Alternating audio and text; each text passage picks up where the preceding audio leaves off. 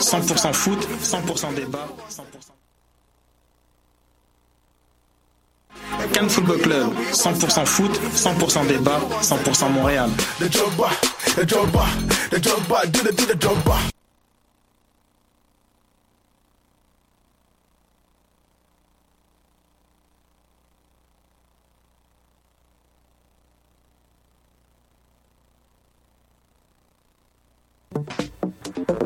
Vous en avez assez de faire des photos moches? Écoutez Objectif numérique où on vous donne des conseils, on teste des produits, on vous tient au courant des dernières nouvelles en matière de photographie et on vous suggère des sites ou des photographes à suivre. Tous les samedis, 13h. Voyage au bout de la nuit, c'est ton émission d'ambiance nocturne sur le Nightlife Underground montréalais. Découvertes musicales, chroniques culturelles et idées de sortie pour divertir tes nuits urbaines. Voyage au bout de la nuit, c'est l'émission nocturne de choc.ca. Eh, j'ai un plan pour voir et écouter des shows gratuitement toutes les semaines. Le studio, c'est le podcast live de choc.ca. Toutes les semaines, retrouvez le meilleur de l'alternative musicale québécoise pour une session live et une entrevue. Vous pourrez suivre l'émission tous les mardis à 17h30 en vidéo direct sur le Facebook de choc.ca et en audio sur le site internet de la station. Et si vous avez manqué l'émission, pas de problème, retrouvez le studio sur nos plateformes podcast et en vidéo sur YouTube. Musique.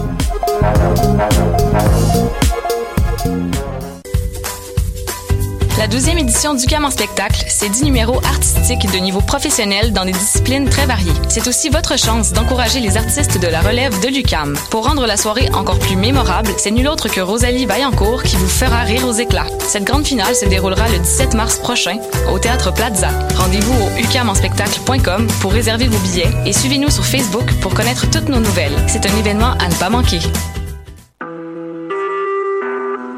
Vous écoutez Choc pour sortir des ondes.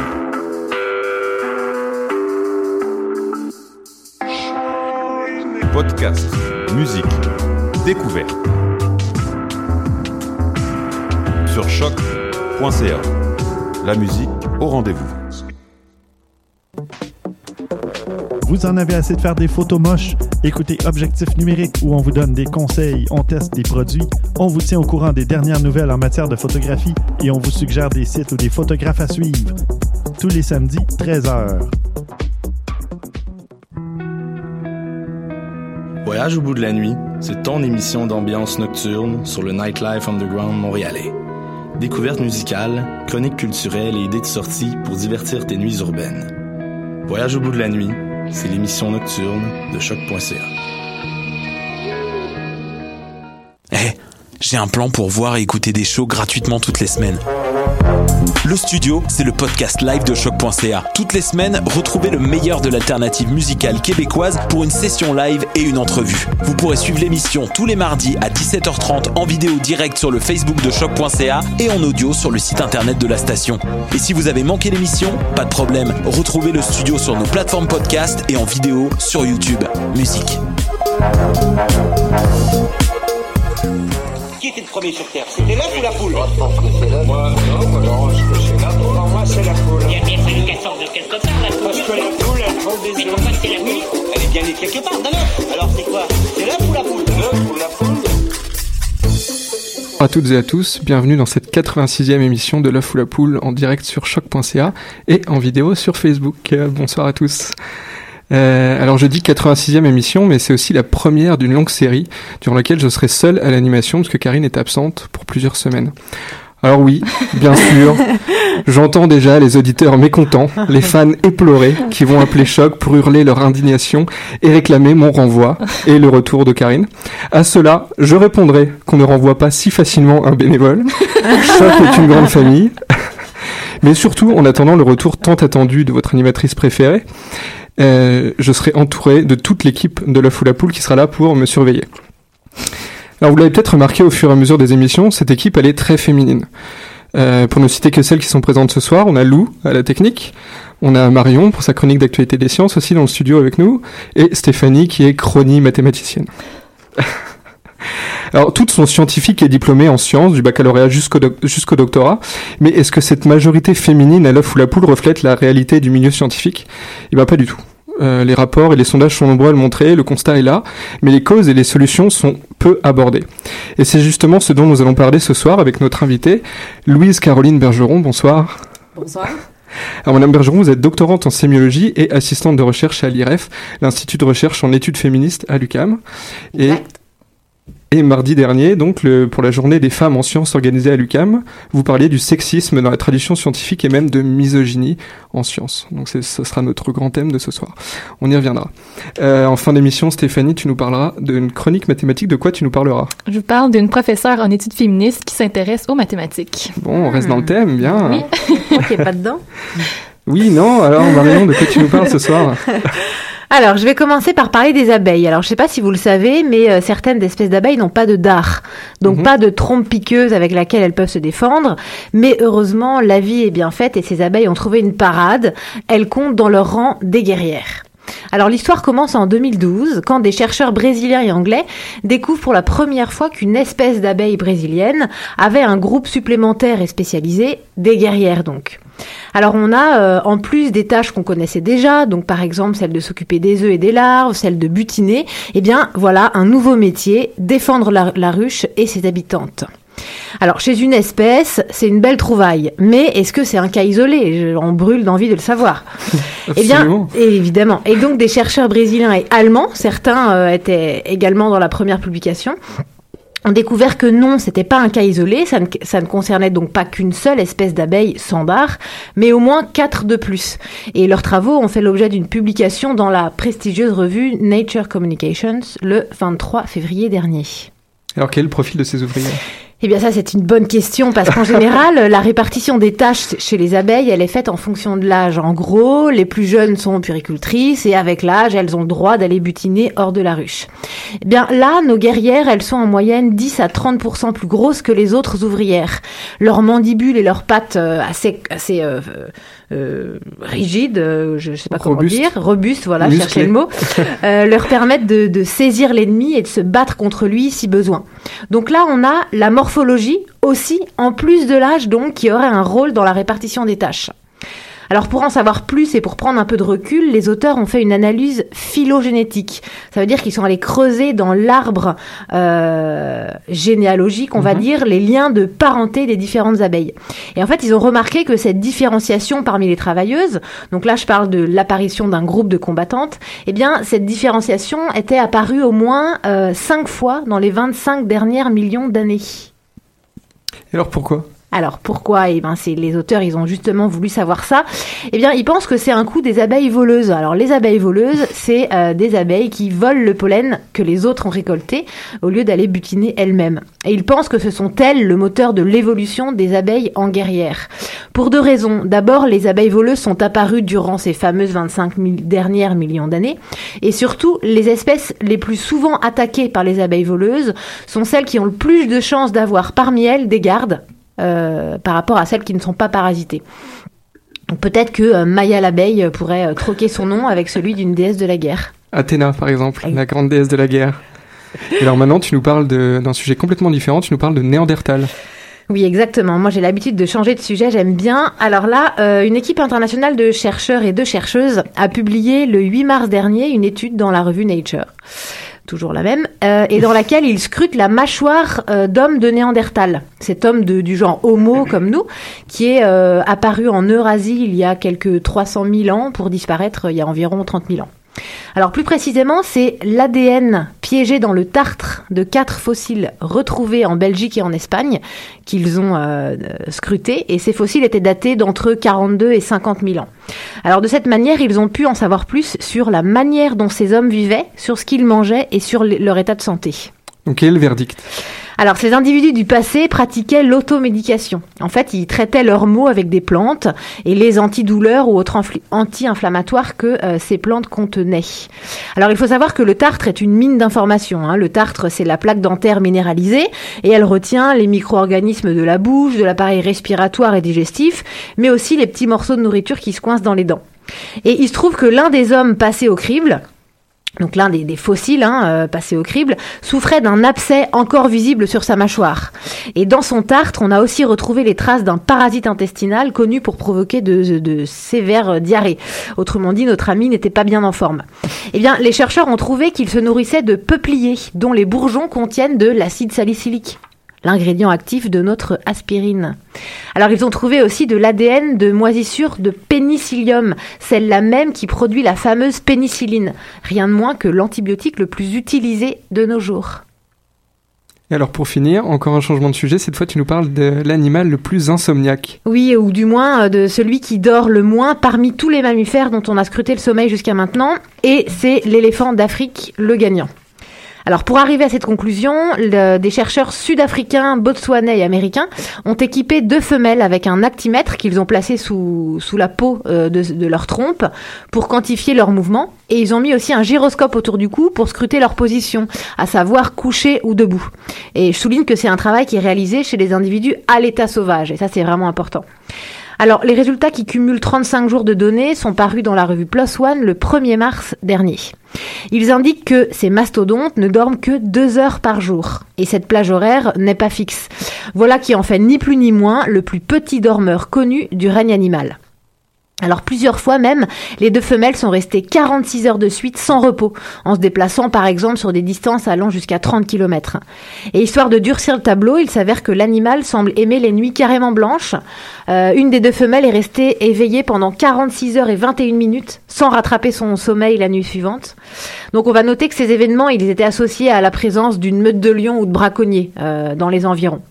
Mais la grande surprise, en fait, que les chercheurs ont mis en avant, c'est que les éléphants, ils dorment la plupart du temps debout.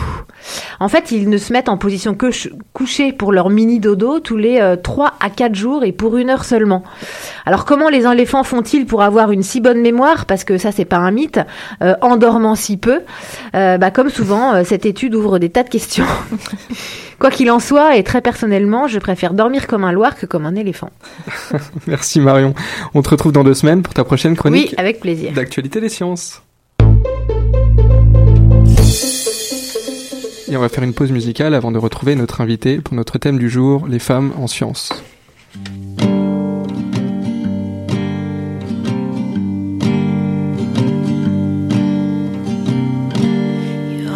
Encore l'odeur de tes rêves sur mon oreiller.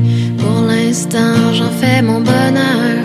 Mais la nuit, la nuit revient toujours pour me rappeler je suis toute seule ici, manquée d'air, manquée d'air. De chercher dans le lit,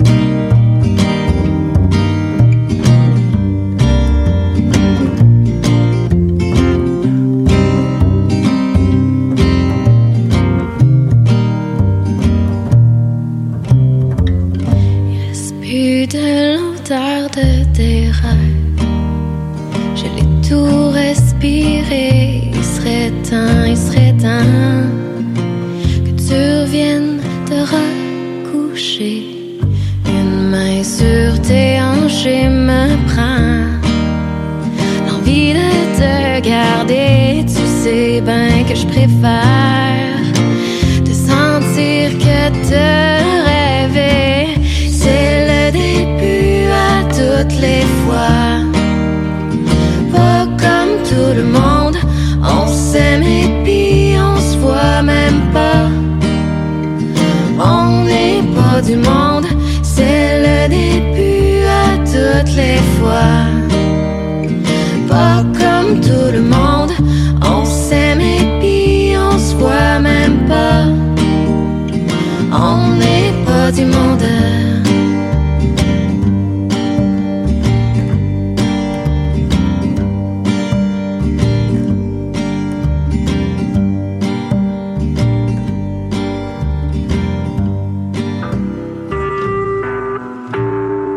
Écoutez Choc pour sortir des ondes.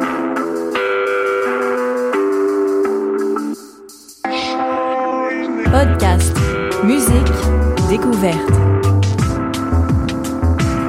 Sur choc.ca.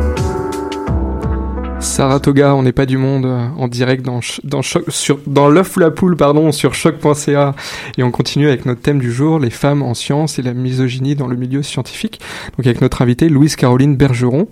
Euh, alors pour vous présenter rapidement, vous êtes euh, épistémologue féministe des sciences, diplômée de psychologie et de, et de philosophie, mais maintenant doctorante en sémiologie et assistante de recherche pour l'IREF, l'Institut de recherche en études féministes, ici à l'UCAM. Et justement, vous menez un projet pour la faculté des sciences qui porte sur euh, les femmes en sciences. C'est ce dont nous allons parler ce soir. Et je le disais en introduction, le 7 mars dernier, pour la journée des femmes en sciences qui était organisée ici à l'UCAM, vous avez parlé donc de misogynie et de science. Alors, misogynie et de science, est-ce que vous pouvez nous donner quelques exemples précis de ce qui se passe? Oui, ben en fait, c'est un très gros sujet quand on parle de. Moi, j'ai choisi. euh, on m'avait demandé de parler de, de sexisme en sciences, mais comme c'est c'est un sujet extrêmement vaste, euh, un sujet qui euh, qui se déroule euh, selon euh, les époques, euh, à- qui va qui va, se- qui va se dérouler sur différentes échelles anthropologiques à, à sociologiques à à des échelles beaucoup plus brèves, selon où on commence la science, euh, qui se passe à travers plusieurs euh, nations, plusieurs cultures, euh, qui prend différentes formes à différents endroits. Et aussi, euh, une, des, des, une des, des choses qui m'avait qui m'avait amené à à cibler la misogynie en science, c'est le fait que la science aussi, c'est quelque chose de très gros.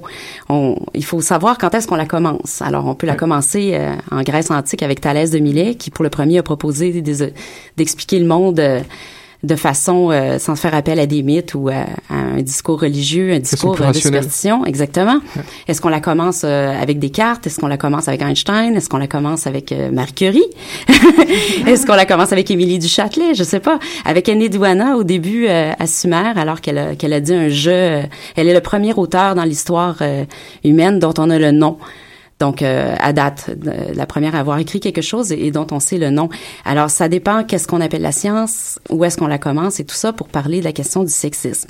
Alors, je me suis dit, je vais, je vais cibler quelque chose que que, que je- avec lequel je suis un peu plus familière parce que je suis pas une historienne des sciences. Moi, j'étudie comment qu'on construit les savoirs. En épistémologie, c'est ça qu'on fait.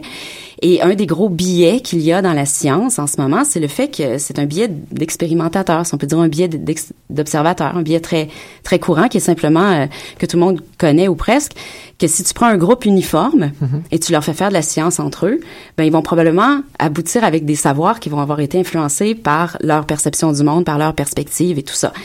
Et euh, on tend souvent à amenuiser euh, la portée du sexisme dans différents domaines dans la société. Le sexisme, c'est quelque chose dans toutes les sociétés à peu près occidentales depuis euh, au moins euh, des milliers d'années. Et puis, euh, on, souvent, on, on essaie de, de le découper en morceaux et tout ça, mais c'est vraiment quelque chose de transversal qui est partout. Les gens qui arrivent en sciences, ils ont été acculturés dans des sociétés. Ils arrivent là, ils se débarrassent pas de leurs billets ou de leurs habitudes ou de leur culture. Et, et dans une société sexiste, ben, c'est un peu banal de dire que la science est sexiste. Euh, et malheureusement, Ça coule de source. Si ça, la société ça, ça va un peu, oui, Ouais. exactement. C'est une activité humaine. Et puis, euh, c'est une activité sociale aussi. Il y a une sociologie des sciences aussi. Tout le monde connaît un peu euh, Kuhn, notre cher ami des Non, on révolutions. en a parlé dans, dans l'émission déjà. Ben voilà. Alors, euh, moi, les- disons que je fais une extension féministe de Kuhn et puis, puis, Mhm. euh, j'observe aussi la culture à travers un, un spectre de psychologie interculturelle et psychologie culturelle, un spectre de plus en plus sémiotique, socio-sémiotique même, à travers mon doctorat en sémiologie. Et je regarde donc qu'est-ce qui a influencé les- la façon qu'on construit nos savoirs. Et une de ces choses-là, ben, c'est vraiment qu'on a eu un groupe, à des moments clés dans l'évolution des sciences, il y a vraiment eu des groupes de gens qui plus que simplement être le- le- en continuité avec leur société sexiste, étaient vraiment des agents de misogynie. Donc, c'était vraiment des gangs de, de, de gars, pour la plupart. Parce que c'est pas seulement l'absence des femmes dans ce Non, groupe de tout. scientifiques, c'est aussi qu'il y, a une- il y a une misogynie présente dans le groupe de scientifiques. Exactement. Là, c'est sûr qu'on peut prendre des personnes. euh, si on regarde l'histoire à partir d'une perspective féministe, donc en se plaçant, par exemple, moi dans mon cas, ça a été assez facile puisque ça donne, je suis une femme et que j'aime les sciences depuis que je suis toute petite. Donc quand j'ai regardé les sciences toute ma vie, j'ai été très privilégiée. Et là, ce que je dis ici anticipe déjà ce qu'on dira au bout de l'émission quand on va parler des solutions. Hein? Bon, pourquoi je suis ici, je suis enthousiaste à propos des sciences? Parce que j'ai eu un parrain qui m'a offert euh, un premier livre dans, qui était un profil sur Marie Curie. Donc, ça allait de soi que Marie Curie, bon, c'est correct, ça me ressemble, c'est c'est une femme. Je, en fait, je, je le voyais pas, c'était transparent, quoi. C'était juste que ça, ça ne me dissemblait pas, disons. Euh, ça ne m'excluait pas. J'ai eu euh, une marraine aussi qui m'a donné des, des euh, qui m'a amené, elle habitait à Ottawa, elle m'a amené dans les musées. Donc c'est par une femme que j'ai rencontré, disons les musées de sciences, le musée qu'on disait de l'homme, musée des civilisations, qui aujourd'hui je sais plus ce qui est rendu là, mais dans mon temps c'était musée des civilisations, c'était très intéressant. Et tout ça. Alors j'ai eu un, un environnement qui m'a jamais envoyé le message que c'était pas ma place d'être en sciences, même que rendu au secondaire, quand, quand, quand j'étais euh, dans des cours, euh, moi, j'étais une, petite bolée, qu'on appelle ça.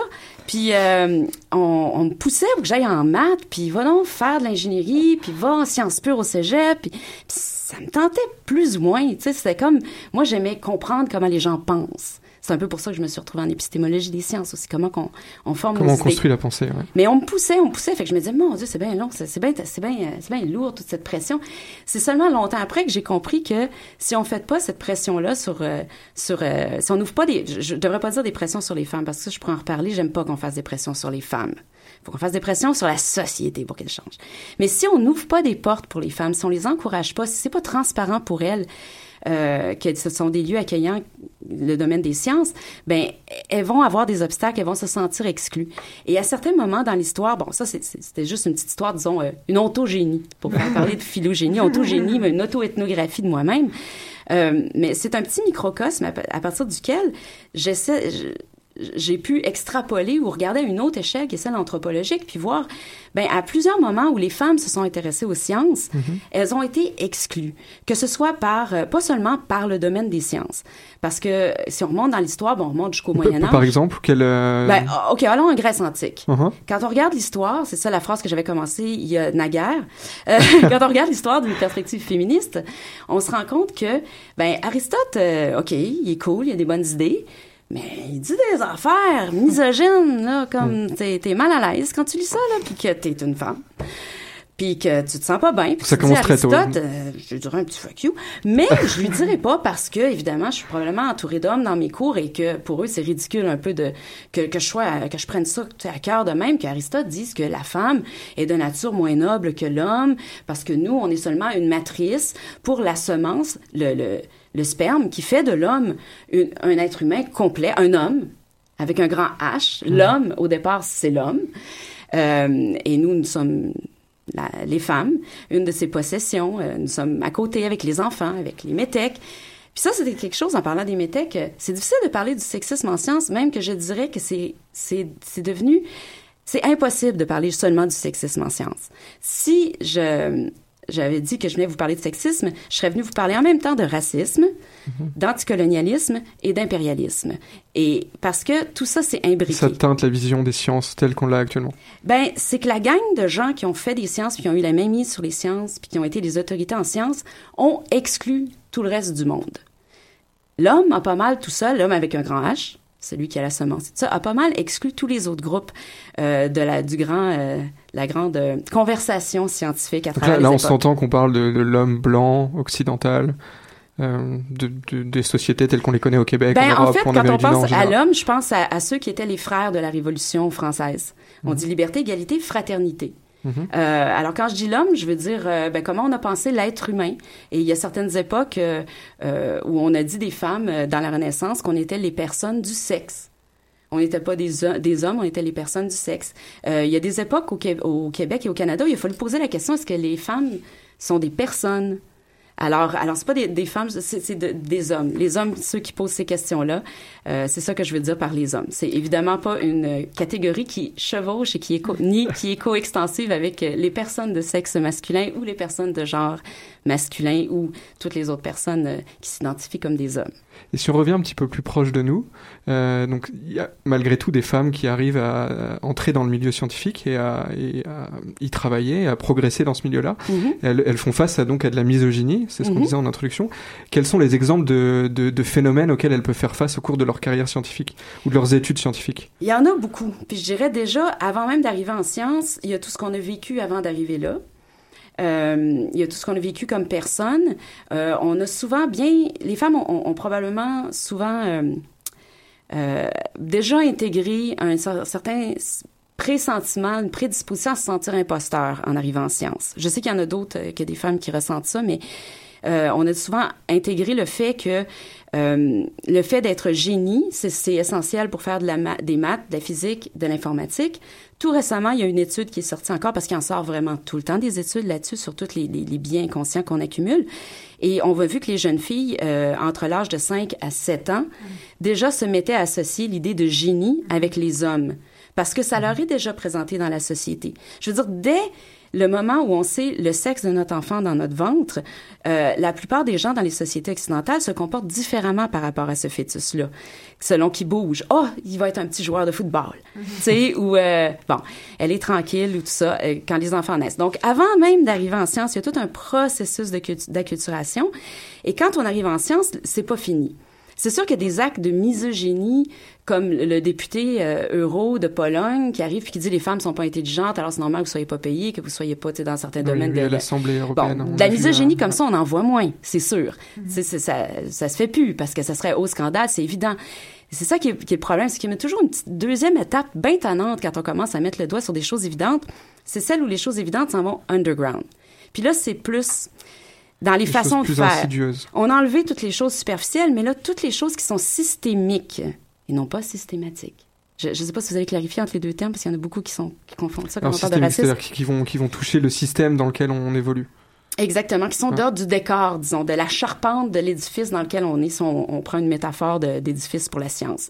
Donc, une fois que tu rentres dans les sciences, ben, c'est une charpente qui a été construite par les hommes et on a ajouté une pancarte « Bienvenue aux femmes ». Tu sais, comme dans la fameuse taverne de Platon. fait que c'est ça. Dans le cas d'Alpas, cette... euh, Donc, quand tu passes puis tu es rendu en sciences, à quoi tu fais, tu fais face? Ben, tu fais face à un establishment qui est principalement masculin, des professeurs euh, qui sont pour la plupart masculins, ça veut pas dire qu'ils sont sexistes, mais c'est quand même une culture qui, encore là, voit comme transparent l'héritage euh, sexiste des sciences. On va souvent avoir affaire avec une, une discipline qui s'est conçue avec des héros, avec des grands personnages, avec des métaphores. Un autre moment dans l'histoire aussi que les, les, les épistémologues féministes reprennent souvent, c'est euh, l'épisode de Bacon et de ses métaphores sur euh, la science, sur, qui doit aller... euh, c'est presque des métaphores de viol là, par rapport à la nature et tout ça, qu'on doit aller... Le scientifique doit aller euh, écarteler la nature, en révéler les secrets, la dévoiler. C'est carrément, tu sais, je veux dire, c'est, tu lis ça, puis ça, ça, si t'as déjà eu une expression sexuelle, ça fait, ça fait des petits triggers. Puis c'est pas le fun. Fait que ça, c'est le genre de choses qu'on rencontre. On rencontre des métaphores, on rencontre des génies, on rencontre euh, une histoire dans laquelle on, on, euh, les femmes prennent à peu près pas part. Elles le font, mais c'est toujours des cas très exceptionnels qui sont, qui sont montrés parfois comme des femmes alibi. Elles ont été capables de le faire, alors toi aussi tu peux le faire. Euh, dans la conférence où j'ai présenté euh, la semaine passée, il y avait quelqu'un qui venait du C, excusez-moi, je me souviens pas des de l'acronyme CNRSG, en tout cas le Conseil euh, de financement de la science, Oui, oui. qui parlait qu'eux autres, ils étaient rendus à l'étape de justement repenser les critères d'excellence, les critères d'attribution des bourses et tout ça, parce que même là-dedans, il y a des biais inconscients sexistes qui ont été établis encore là parce que ça a été des gangs homogènes qui ont fait la science, qui en ont fait les critères, qui en ont fait euh, euh, euh, les qualités d'excellence, qui en ont fait les métaphores, qui en ont fait le langage, qui en ont fait le corpus. Les contributions des sciences à travers l'histoire, à plusieurs époques, elles ont été euh, soit occultées, soit pas du tout prises en compte, soit récupérées, soit volées carrément. Puis là, on pourrait passer un florilège de femmes. Je veux dire, il y en a en, ligne, c'est facile à aller voir. Toutes les fois, il y a plein d'articles qui sortent sur toutes les fois où des hommes se sont fait attribuer le travail de femmes. Euh, alors que les femmes n'étaient pas juste des assistantes, elles étaient là à part entière. Donc on arrive avec tout cet héritage-là et on arrive dans un milieu où les femmes vont parfois être seules. En informatique, ça arrive assez souvent. En maths, elles vont Est-ce avoir... que c'est est-ce que c'est ça l'effet solo dont C'est vous l'effet parliez solo. euh, ouais. Bien reconnu, Damien. oui, euh, quand je disais que les femmes se font récupérer leur travail, il y a Mhm. aussi le phénomène un peu par défaut où on va t- attribuer à des hommes le travail de femmes. Ça, c'est l'effet Mathilde dont on parlait tout à l'heure. Ouais. Ou, euh, voilà. Euh, en fait, Ça, c'est deux exemples concrets donc de ce qui se passe euh, pour les ça, femmes c'est qui, deux qui arrivent exemples, dans mais encore là, les mentors, vu que les femmes euh, vont, vont quitter les sciences pour plein de raisons, souvent on va tout de suite sauter à l'idée de la maternité, mais c'est pas en fait le, le facteur euh, principal pour lequel les femmes euh, quittent le, le cheminement des sciences. C'est vraiment une accumulation de petites choses. Puis le problème, c'est que ce qu'on va faire, c'est qu'on va souvent dissocier les petites choses, puis les regarder. Puis c'est un peu comme l'écart salarial, tu sais. Oh, les femmes, vous êtes rendues à peu près à 90 cents pour un dollar d'un gars, c'est pas une grosse différence. Mais pour chaque petite affaire, c'est comme si les femmes avaient 9 quand les gars ont 10. Fait que quand t'es arrivé à 10 affaires, ben les femmes ont 90 puis les gars ont 10, on sent. Puis c'est donc beaucoup, beaucoup de petits billets comme ça, où il y a un petit peu plus de lubrifiant, c'est drôle, dans les rouages euh, de la carrière euh, des, des hommes, où euh, les professeurs, souvent, vont, euh, vont prendre, euh, vont, vont euh, approcher des, gens pour travailler avec eux ou des postdocs, ben, vont prendre des gens qui leur ressemblent. Tu sais, c'est pas nécessairement toujours des choses qui sont faites avec mauvaise volonté. On est vraiment rendu, surtout dans les, à notre époque, si je dirais, à aller éradiquer les biais inconscients à éradiquer les choses qui sont enracinées dans l'histoire des sciences. Et ça, il va falloir, la, pr- la première condition pour réussir à faire ça, c'est admettre que c'est là. C'est pas à chaque petite chose, tu sais, toujours s'astiner puis dire démontre-le-moi et tout ça.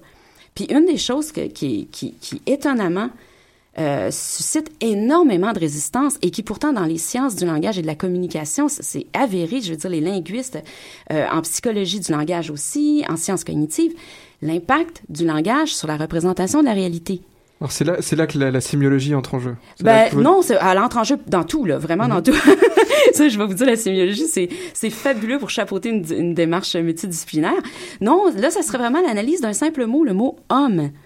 Puis là encore là, je vais pas faire mon experte. Là. Moi, je vous donne une affaire de glane. Je vous re- renvoie à Adèle Mercier à l'université d'Ottawa, qui est linguiste. Oh, il me semble que c'est Ottawa. Oh mon Dieu, si je me trompe, je, je vais. On on ça corrigera sur on corrigera sur le site web ou quelque chose. Poule, ouais. Mais Adèle Mercier, qui est linguiste et qui a écrit là-dessus sur le fait que le mot homme n'est pas neutre. Et souvent, ce qu'on va sortir quand on va souligner, pourriez-vous arrêter d'appeler les humains des hommes, on va nous dire, oui, mais ça vient du latin homo, qui est neutre, qui veut dire homme.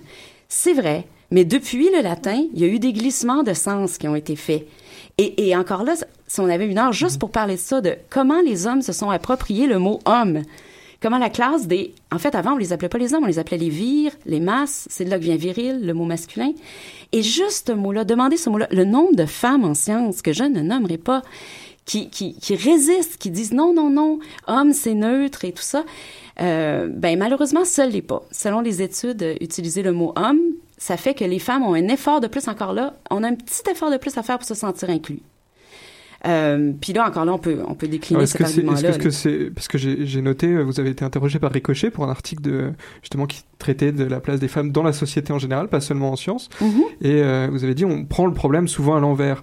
On dit que les femmes ne vont pas assez dans les filières scientifiques, Mhm. mais ça s'est posé le problème à l'envers et ça serait plutôt, l'idée serait plutôt de se demander quel est le problème avec la société et pas le problème avec les femmes euh, pour les pousser vers les, les- vers les filières scientifiques. Ben, ici, Est-ce que c'est, ça Oui. le, le, le problème, c'est ça serait changer la mentalité en général? Ah oui, absolument. Il faut... Puis, puis d'ailleurs, ici, on peut plugger de la sémio parce qu'un de mes prochains Ah, ben, projets que je vais faire après, ça va faire une analyse de discours comparatif. Comparer, en gros, le discours qu'on a quand on veut que les femmes aillent en sciences Mhm. avec le discours qu'on a quand on veut attirer les gars dans le domaine de l'éducation. Et là, juste avec un, un survol là, que j'ai fait, euh, je- en fait, c'est le survol qui, qui m'a fait déclencher l'hypothèse de, OK, on va peut-être comparer ça puis voir s'il y a des choses intéressantes. C'est qu'on a toujours l'impression qu'on blâme les femmes. C'est les femmes qui font quelque chose de pas bien en allant pas en sciences. C'est vous les femmes qui avez un sentiment d'imposteur. Faut travailler sur votre confiance en vous. Tu sais, on travaille pas sur toutes les conditions sociales qui ont fait que vous doutez de vous. Là. Non, non, non, non, c'est vous. Il faut que vous soyez, tu lean in, girls. Projet A, ambition, tout ça. Mais on, on, on, on met toujours la responsabilité sur les femmes. Puis on, on dit jamais qu'on a besoin des femmes parce que il faut que les femmes aillent en sciences pour s'épanouir. Il faut que les femmes aillent en sciences pour acquérir les outils de leur propre émancipation, pour que, hey, les femmes, on devienne des, des ingénieurs et que nous concevions aussi la société. Tu sais, dès la conception de la société et non plus plus tard pour rajouter une petite touche féminine ou pour s'assurer que, oh, c'est ergonomiquement confort, tu sais, qu'on euh, compatible avec les corps féminins. Donc, il y a ça. Pour les gars, dès qu'on se met à parler des gars qui vont pas en éducation, on parle pas des gars. Les gars ont pas de cœur. Les gars s'intéressent pas aux prochaines générations. On parle pas de ça. Non, on parle qu'est-ce qu'il faut faire pour changer la société et qu'on valorise l'éducation. Il y a un gars qui a fait son doctorat là-dessus à l'UQAM, Simon Lamarre, euh, Labarre, encore là, oh my God, que je peux On corrigera également sur les réseaux Ah. sociaux. Doc, Lamar ou Labarre, Simon, vous allez le trouver définitivement sur, euh, c'est ça, les, les garçons et l'éducation.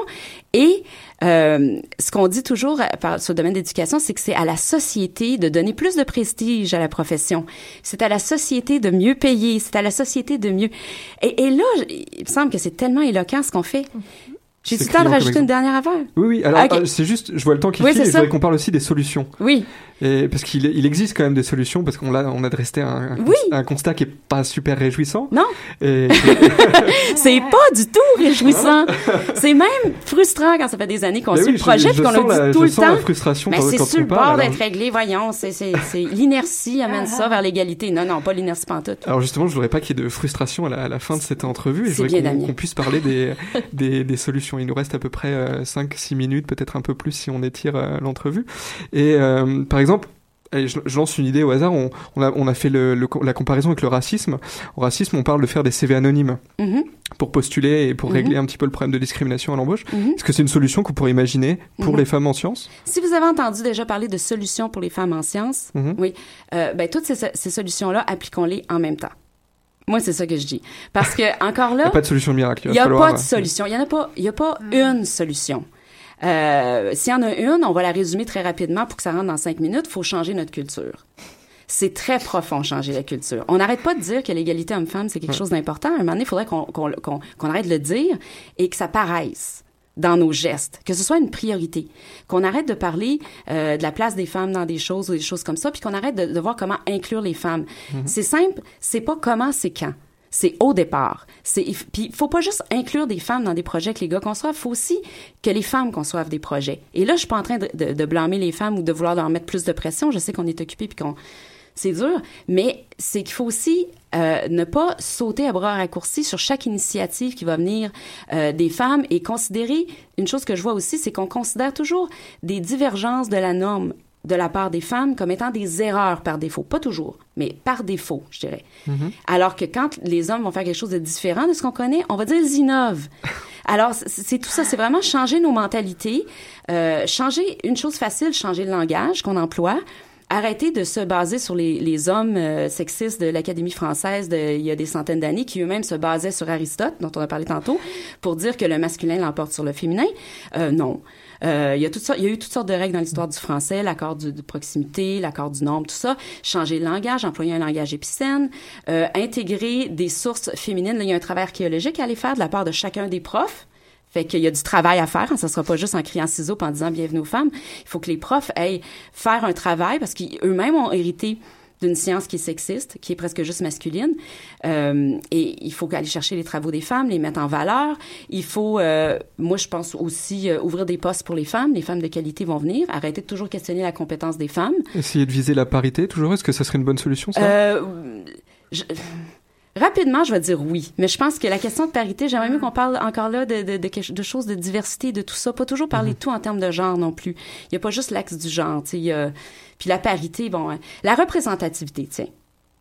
Je pense que si les gens qui font la science euh, sont représentatifs euh, des sociétés, euh, on va avoir une science qui est beaucoup plus humaine, qui va être beaucoup plus euh, au service des êtres humains, au service de leurs intérêts, de leur variété de points de vue. Pas juste une science qui va être bourgeoise, par exemple, versus une science... euh, tu sais, on a, on a besoin des sciences sociales pour euh, débusquer la, la, pauvreté, qui est un mal à tous les niveaux.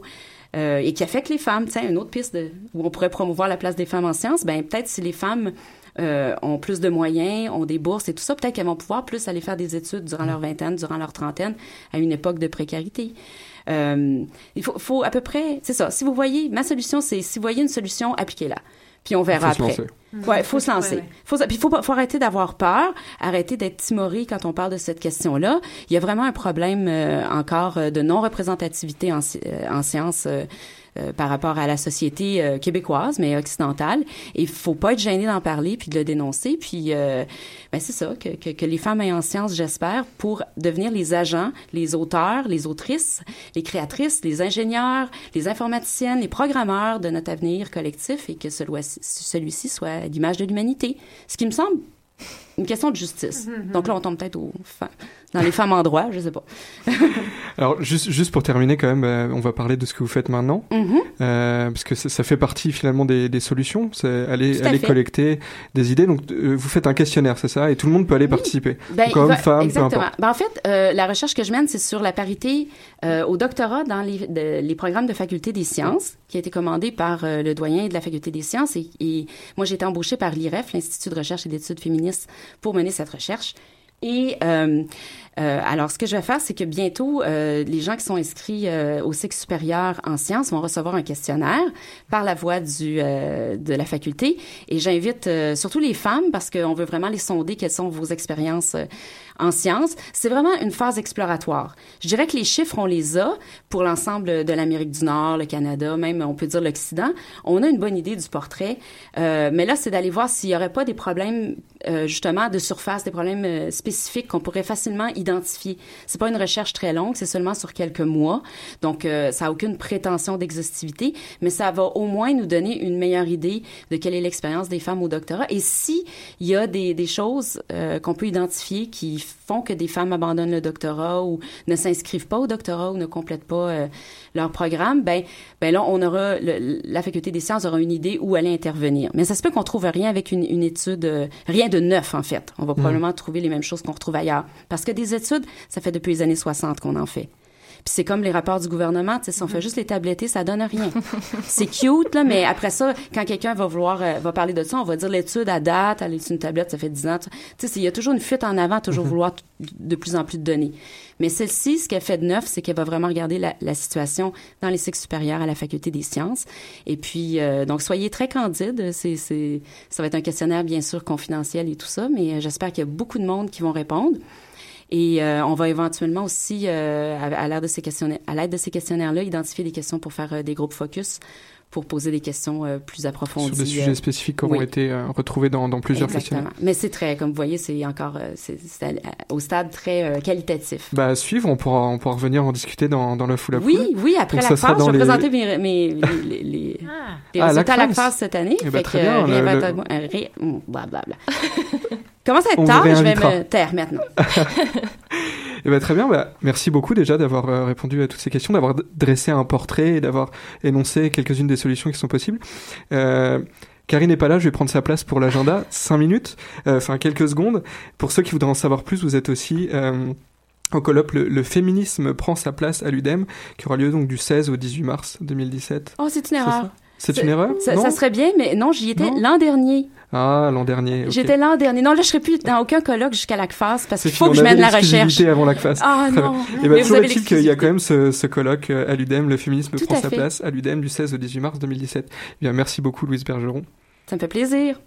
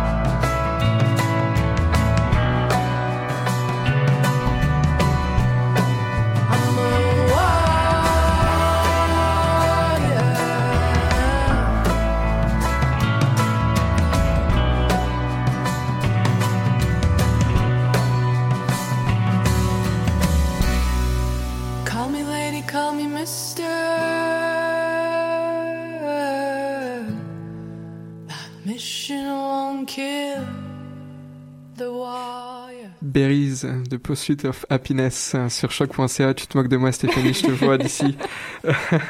Jamais. Et malgré tout, on va te laisser parler pour ta chronique mathématique, Oui. puisque tu nous parles en plus d'un sujet qui est tout à fait euh, dans le thème du jour, d'une professeure d'études féministes. Oui. Donc, euh, quand même, quel est le lien avec les maths, même si c'est en lien avec le thème du jour Donc voilà, je vous parle de Sarah N. Hottinger, qui est professeure, comme tu l'as dit, d'études féministes et aussi d'études de genre au Keene State College au New Hampshire. Donc elle est notamment l'auteur du livre, et là on va voir le lien avec les maths, Inventing the Mathematician, qui a été publié en mars 2016. Bon, librement traduit, le titre, ça donne quelque chose comme Inventer le mathématicien, le genre, la race et notre compréhension culturelle des mathématiques. En gros, l'auteur, nous invite à réinventer l'idée même qu'on se fait des mathématiciens. Alors, qu'est-ce qui l'a, en tant, elle, que professeure d'études féministes, amené à s'intéresser euh, en particulier euh, au domaine des mathématiques Ouais, donc, euh, fait intéressant, durant ses études au premier cycle, Sarah Hottinger a obtenu un baccalauréat en mathématiques et aussi en études féministes. Elle a finalement décidé de poursuivre ses études au cycle supérieur en études féministes, mais clairement, son cheminement multidisciplinaire l'a influencé. Donc, elle avait une réelle passion pour les études féministes, donc ça a facilité son choix pour cette branche d'études-là, mais elle mentionne quand même que, par exemple, son manque de confiance en ses, capacités l'aurait euh, tranquillement éloigné du domaine des mathématiques. Donc, les femmes qui ont généralement tendance à sous-estimer leurs compétences euh, pourraient euh, décider de ne pas poursuivre leurs études en mathématiques par crainte de ne pas être à la hauteur, et ce fut son cas. Euh, donc, bref, son cheminement scolaire l'a amené à se questionner sur, oui, la place des femmes en maths, mais aussi plus profondément sur l'idée qu'on se fait des gens qui réussissent en maths. Alors, dans le titre du livre, elle parle de compréhension culturelle des mathématiques. À quoi est-ce que ça veut faire allusion exactement? Eh oui. Donc, selon elle, la perception que chacun a de ses propres capacités en mathématiques, ça va venir influencer sa perception en tant que personne, du moins dans la culture occidentale. Donc, par exemple, si je réussis très bien en mathématiques, ben souvent on va penser que euh, j'ai une réussite globale, que j'ai une intelligence supérieure. Merci, merci. Euh, Stéphanie, alors que on- on témoigne, c'est pas toujours vrai. non, je suis un contre-exemple. Euh, mais si je réussis très très bien en géographie, ben on va bizarrement moins penser au même genre de choses, au même genre de, de conséquences. Euh, et euh, ce que j'aime avec euh, ce que fait euh, Sarah Haddiger, c'est que bon, c'est rare qu'on réfléchisse aux mathématiques comme un élément qui fait partie de notre culture. C'est comme si l'objectivité du domaine en tant que tel nous empêchait de réaliser tout l'aspect subjectif qu'il porte dans notre société. Alors, euh, tu nous dis justement que la réussite en maths est, est très bien vue dans notre société. C'est c'est un, un critère de sélection élitiste, justement. Mhm. Mais est-ce que ça implique que l'échec en mathématiques est nécessairement, euh, à l'inverse, mal perçu? Je dirais que non, on n'a qu'à compter le nombre de personnes qui disent être nulles en mathématiques sans aucune gêne. Euh, mais pourquoi les gens Élise, sont... si tu nous écoutes. en effet. Euh, je dis pas qu'elle est mauvaise, mais elle, aime- le dire. Euh, mais pourquoi les gens, bon, sont-ils si indifférents face à leur incompréhension des maths? Ben, Sarah Huntiger, dans son livre, euh, affirme qu'une partie du problème vient de comment on apprend à percevoir les mathématiques et les gens qui excellent dans le domaine. Donc, on apprend à percevoir que les gens qui excellent dans ce domaine-là, euh, c'est surtout des hommes blancs qui sont toujours objectifs dans leurs propos. Donc, la grande majorité de la population s'identifie pas tellement à ce groupe-là. Euh, puis, si une personne se sent à l'avance exclue du groupe des gens qui peuvent réussir en maths, ben, le fait de pas comprendre la matière, ben, ça devient un peu plus banal. Donc, le but de son livre, c'est euh, de déconstruire nos idées euh, individuelles et culturelles à propos des mathématiques, mais surtout de les reconstruire euh, de façon à les rendre plus inclusives. C'est- complètement en accord avec ce qu'on disait. hein. Exactement. Moi, je, je, je capotais. Quand j'écoutais l'entrevue, j'étais comme, waouh, c'est parfait. Donc, l'idée, c'est simple, c'est de dire que si notre concept de mathématicien est associé à un homme blanc rationnel, ben, il y a moins de chances qu'en tant que femme, je m'oriente vers ce domaine-là. Même, so- même chose si je proviens d'une population marginalisée. Mais en rendant le concept de mathématicien plus inclusif, ben, on espère diversifier les populations qui se dirigent dans ce domaine. Alors on en, a, on en a parlé justement un petit peu de tout ça, mais plus spécifiquement sur les mathématiciens, d'où ça nous vient notre association du, du mathématicien avec un, un homme blanc rationnel? Donc, selon l'auteur, nos stéréotypes font en sorte qu'on crée cette association-là. On va essayer de voir comment. Donc, culturellement, les mathématiques sont perçues comme une activité cognitive individuelle. Donc, on imagine plus souvent qu'autrement qu'un mathématicien va travailler en solo, qu'il va lire des articles, euh, qu'à partir de ça, il va prendre, il va faire des raisonnements logiques, puis il va arriver à prouver un théorème. Donc, beaucoup d'études féministes soutiennent qu'il existe une association culturelle forte entre la masculin- masculinité pardon, et le raisonnement. Donc, les qualités principales du raisonnement, comme la logique, la neutralité, l'absence de lien émotionnel, vont donc aussi être des traits associés culturellement à la masculinité. Et en plus, on a tendance souvent à dissocier la raison de d'autres traits comme l'empathie, la créativité l'intuition. Ces traits qui sont pour leur part des stéréotypes plutôt associés au sexe féminin. Donc, tous ces stéréo stéréotypes-là rendent l'association entre l'habilité de raisonner avec la féminité très difficile. Et comme les maths sont vues comme la manifestation ultime du raisonnement pur, ben on a tendance à les associer plus fortement à des compétences masculines. Donc, ça serait en gros l'hypothèse de l'auteur. Et, et, par curiosité, j'aimerais savoir si euh, en studio vous avez déjà vu un film qui traite de mathématiques. Euh, oui, alors euh, bah, le, le, film sur Alan Turing. Ouais, voilà. Le jeu d'imitation d'Alan Turing. Le jeu d'imitation, Will Hunting. Good Will Hunting. Good Will Hunting. Ah oui, ouais. celui-là je l'ai vu en plus. Tu l'as vu aussi. Euh, Beautiful Mind, un esprit d'exception, mmh. qui parle de John Nash. Oui, oui, le, le mathématicien qui était, euh, qui, qui, avait une maladie psychiatrique, ouais, j'ai voilà. oublié laquelle. euh, Mais... Donc dans la plupart des films qu'on passe, qu'on pense comme ça, euh, bon, on va toujours dépeindre des mathématiciens qui sont des génies. Puis ça, ça peut juste contribuer à une image des mathématiciens que euh, Sarah Huttinger décrit dans son livre. Donc une personne qui a des capacités intellectuelles incroyables, puis qui réussit à prouver un théorème ou à révolutionner l'histoire des mathématiques sans l'aide sans l'aide des autres. Donc ça renforce l'idée que seulement quelques personnes peuvent réussir dans ce domaine-là, notamment des hommes. Et récemment, il y a un film qui est sorti, Hidden Figures, donc les figures de l'ombre. Euh, le film raconte l'histoire des de femmes afro-américaines qui travaillaient pour la NASA durant la période de la conquête de l'espace. Donc ces femmes étaient donc non seulement victimes des préjugés parce qu'elles étaient femmes, mais également parce qu'elles étaient noires. Tout ça dans l'Amérique sexiste et ségrégationniste des années 1960, pourquoi pas.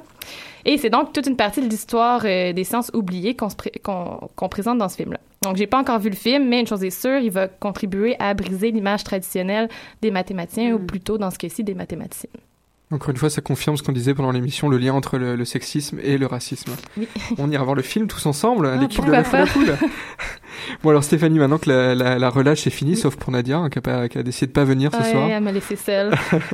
Est-ce qu'on a droit à une énigme? Est-ce que tu oui, nous as préparé une énigme? Je vous ai préparé toute une énigme, donc vous allez retravailler euh, sur ça. Donc tout le monde peut réussir en mathématiques, pas ça, seulement on va les tous y arriver là. On allez, allez, on prend des notes. Ok, vous avez devant vous trois caisses. Ah, j'ai trouvé. L'une d'elles contient uniquement des pommes, l'autre contient uniquement des oranges et l'autre contient à la fois des pommes et des oranges. Sur chacune des caisses, on a mis une étiquette pour indiquer ce qu'elle contenait. Donc, il y a une étiquette pour pommes, une étiquette orange et une étiquette pomme et orange. Et là, je vous dis que chaque étiquette est erronée. Donc, chaque étiquette n'est pas sur la bonne boîte. Je vous demande comment vous pouvez, en prenant juste un fruit dans juste une caisse, déterminer ce que contient chaque caisse. On se retrouve dans deux semaines, Stéphanie, deux semaines, pour la réponse. bon, merci beaucoup pour cette chronique. Fait plaisir. Reste quelques minutes pour remercier une nouvelle fois notre invitée d'aujourd'hui, euh, Louise Caroline Bergeron, qui est donc euh, doctorante en sémiologie et assistante de recherche à l'IREF, l'Institut de recherche en études féministes de l'UCAM. Euh, donc préparez-vous, allez, si vous êtes étudiant à la faculté des sciences de l'UCAM, préparez-vous, vous allez recevoir son questionnaire. Merci à Marion et à Stéphanie pour leur chronique d'aujourd'hui. Merci à Lou et à Tristan à la chronique. Faites un coucou à, à, la, à la caméra. À la technique, pardon. Et merci à Anaïs pour l'illustration. Et nous, on se retrouve la semaine prochaine pour la suite de la foule à poule. À bientôt.